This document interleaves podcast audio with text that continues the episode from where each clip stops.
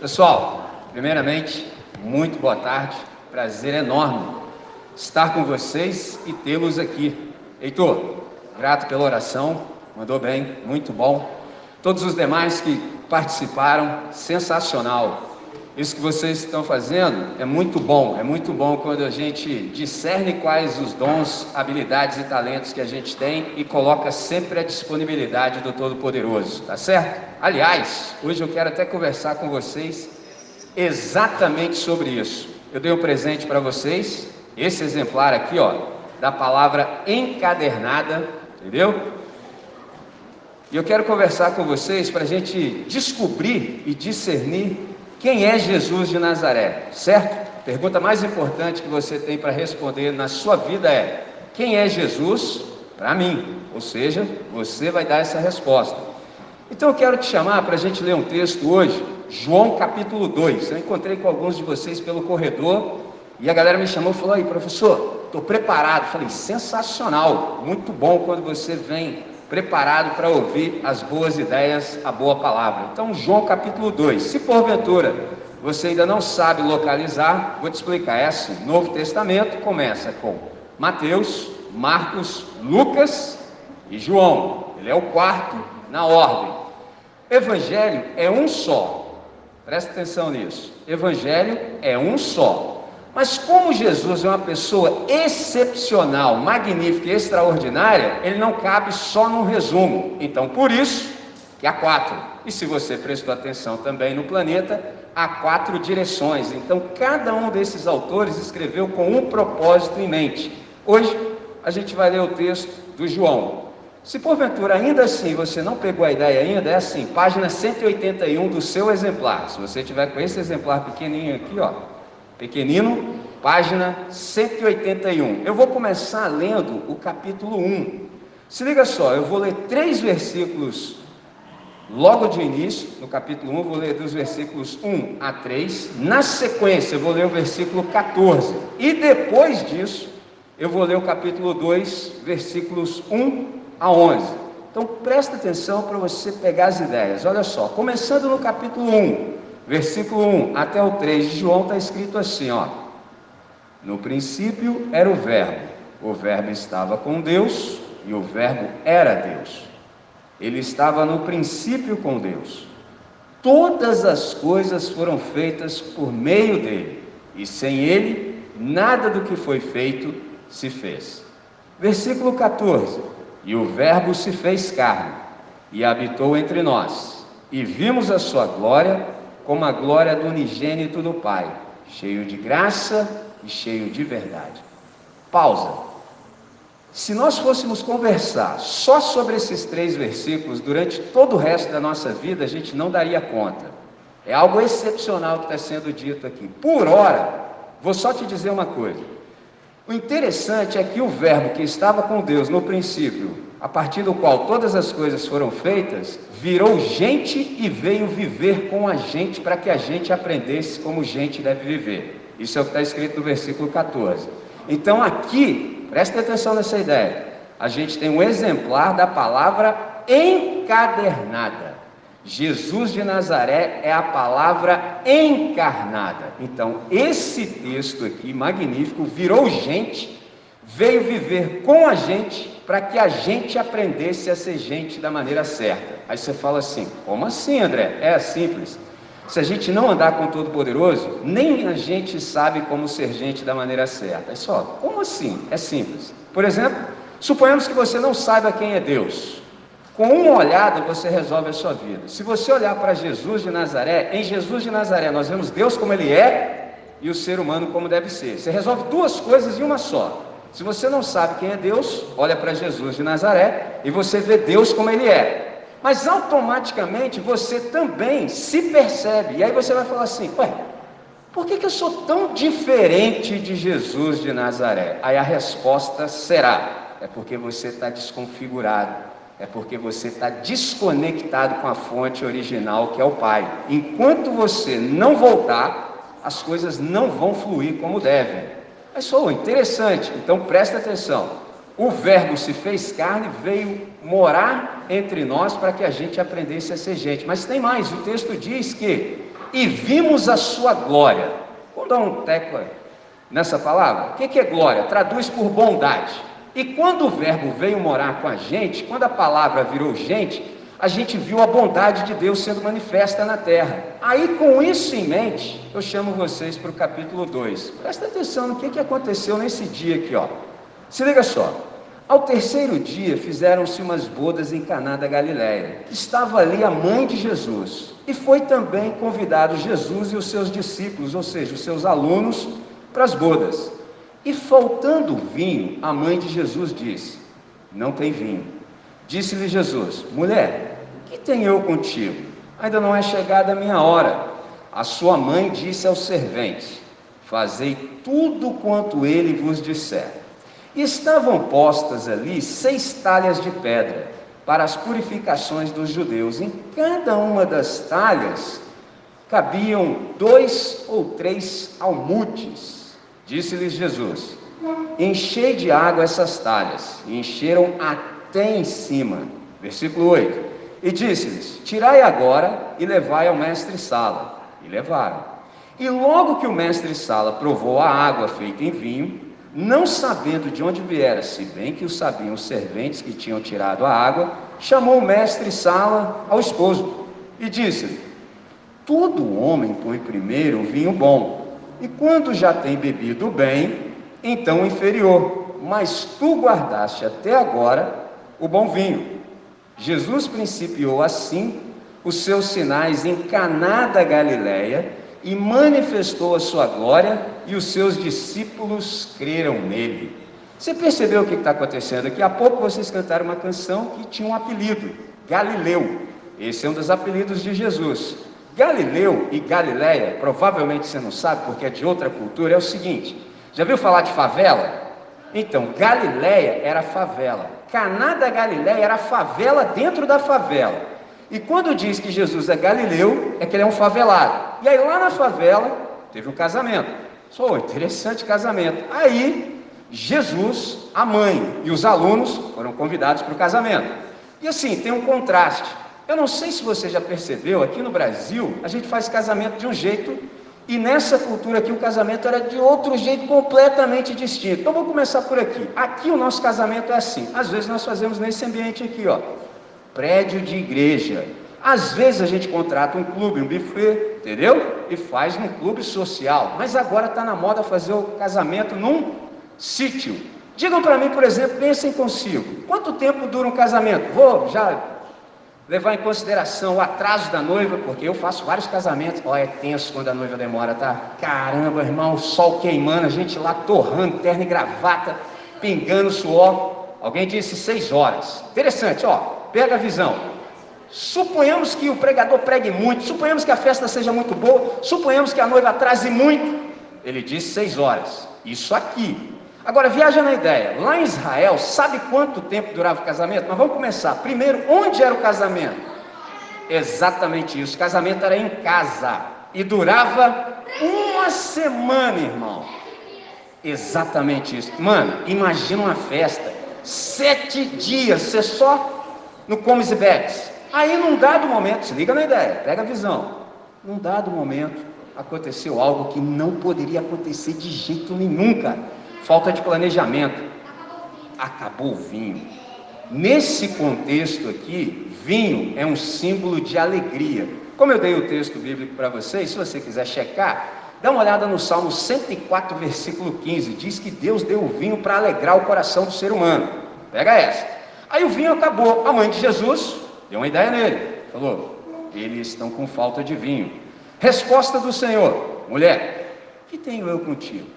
Na nossa cultura, parece um desrespeito, parece que Jesus deu uma tirada na mãe dele, deu uma má resposta, mas não é isso que ele está dizendo. Dentro da cultura dele, ele só está falando assim: mas isso é problema nosso?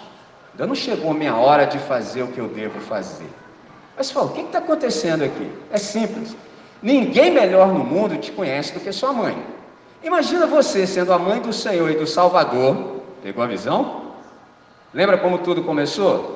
O anjo apareceu para ela, disse que ela engravidaria de um modo extraordinário e o que nela foi gerado seria do Espírito Santo. Imagina Quanto tempo ela esperou para que Jesus se manifestasse? 30 anos, irmão. 30 anos. Então, nesse dia, ela falou: pode ser uma boa oportunidade. O que, que ele respondeu? Eu só me movo quando meu pai manda.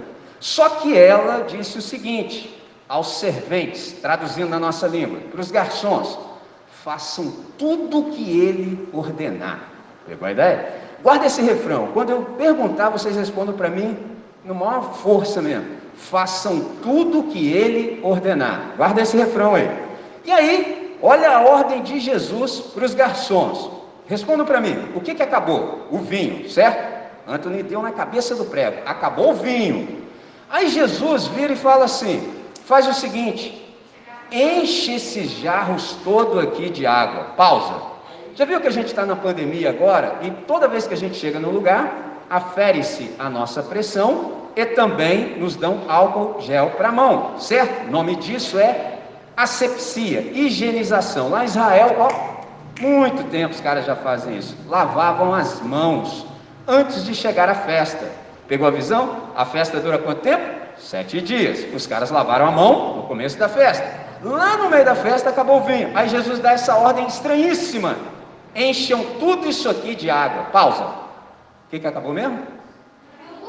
O vinho. O.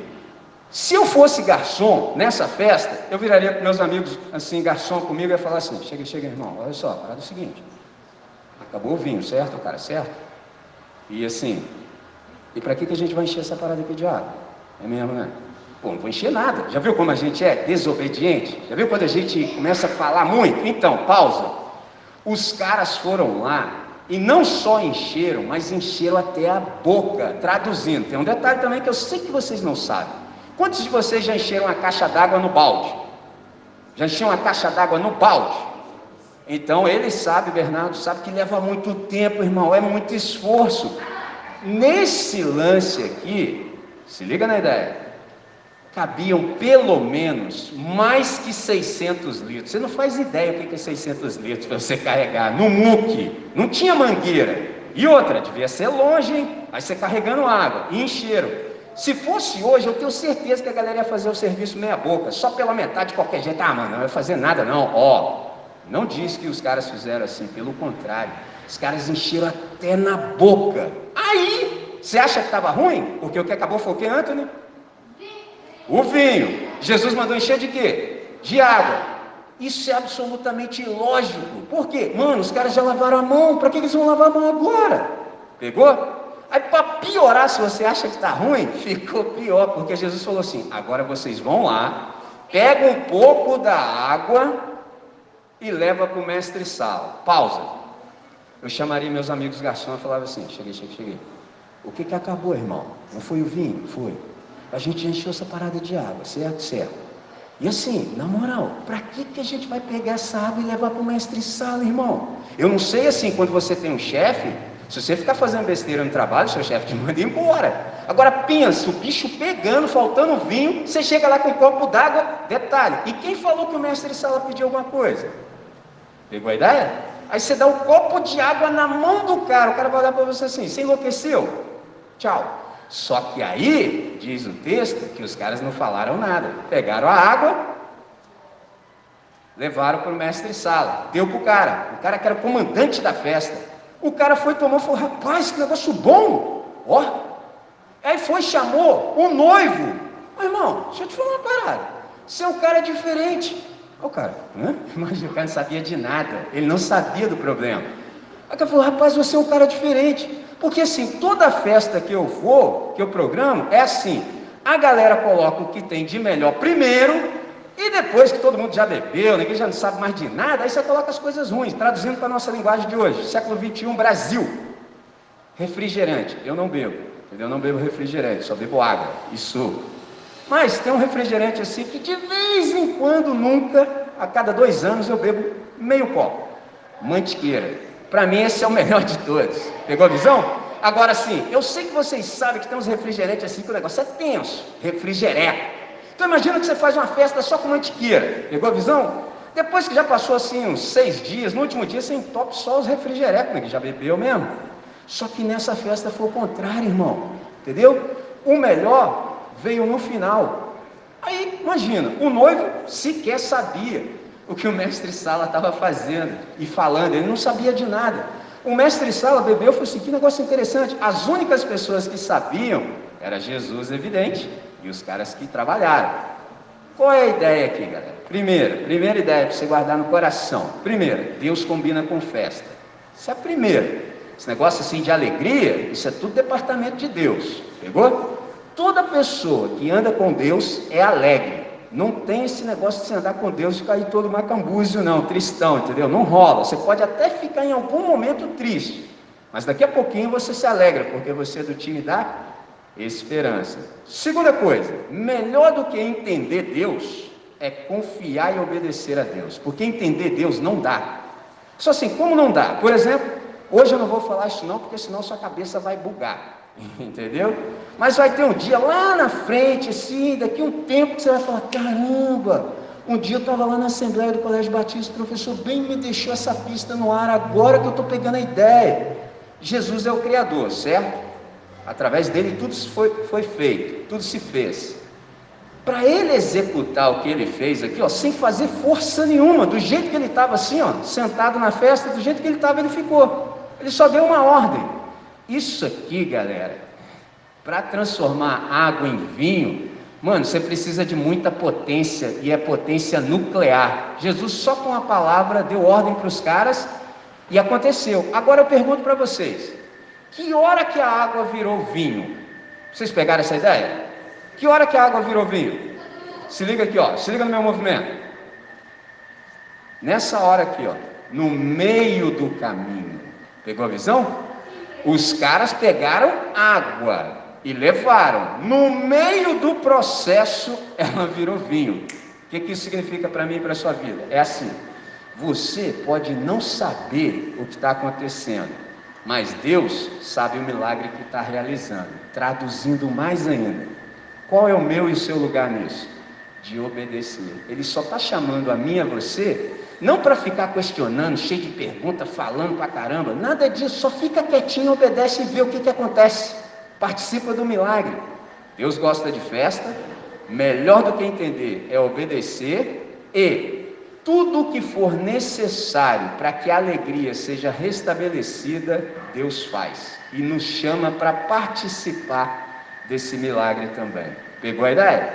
Por hoje, eu creio que é o suficiente. Se você precisar responder essa pergunta, quem é Jesus de Nazaré? Você fala assim: Jesus de Nazaré, agora eu estou ligado. Ele é favelado. Pegou? Nunca se esqueça disso. Segundo, ele gosta de festa. E se porventura acabar a alegria na festa, a gente pode contar com ele para restaurar toda a alegria. E mais, ele nos dá o privilégio de participar também para restaurar a alegria alheia. Entendeu? Depois que ele restaura a nossa, a gente começa a restaurar alegrias alheias. Mas para isso, a gente precisa tão somente conjugar um verbo: qual? Obedecer. Não tente entender a Deus, porque tudo que Deus fala para nós é aparentemente ilógico, não faz sentido, é até mesmo incoerente. Mas se a gente entrar numa de obedecer, a coisa acontece. As pessoas ficam maravilhadas sem saber como é que aquilo aconteceu, mas lá no fundo a gente sabe. Pegou a visão? Então por hoje eu creio que é o suficiente, porque muita água mata a planta, certo? Então vou chamar vocês para a gente falar com quem resolve. Se você tem dificuldade em se manter concentrado com os olhos abertos, feche seus olhos, vamos falar com quem resolve.